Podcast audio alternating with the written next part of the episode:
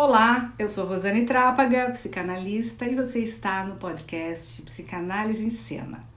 Hoje estamos iniciando com um novo formato de podcast aula, onde eu trarei alguns questionamentos importantes sobre a psicanálise em perguntas e respostas, verdades, mitos e tabus.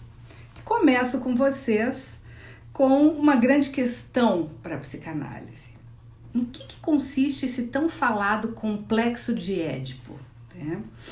Então, o complexo de Édipo ele foi inspirado pela história grega de Édipo Rei, né? E essa expressão complexo de Édipo, ela designa um conjunto de desejos amorosos e também hostis que a criança experimenta com relação a seus pais.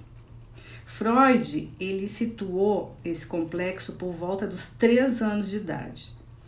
E ele postulava que uh, acontecia de duas formas: uma positiva e uma outra negativa.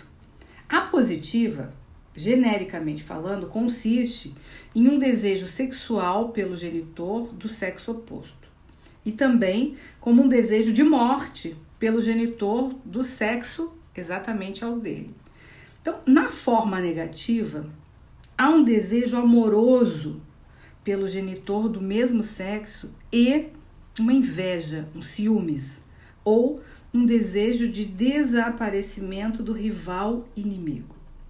Na clínica, é mais frequente a coexistência de ambas as formas. Nos indivíduos em geral, né, a gente percebe que eh, você tem tanto a expressão positiva quanto a negativa. Durante muito tempo, Freud considerou que havia então uma dualidade, né, entre esse complexo edípico do menino e da menina.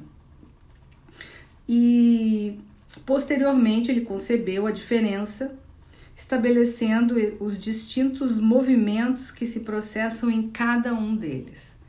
Durante muito tempo, a psicanálise considerou o complexo de Édipo como sendo o núcleo central na estruturação de toda e qualquer neurose.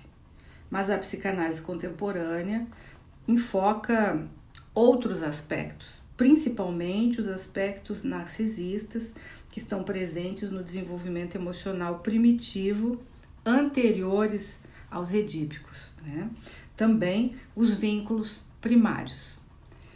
É isso, gente. Por hoje, é, esse é o novo tom né, do nosso podcast formato aula em perguntas e respostas. Se você tem alguma pergunta sobre psicanálise que você quer fazer, alguma dúvida, pode enviar nos comentários, né, que eu vou procurar responder aqui dentro deste formato. A gente se encontra no próximo podcast.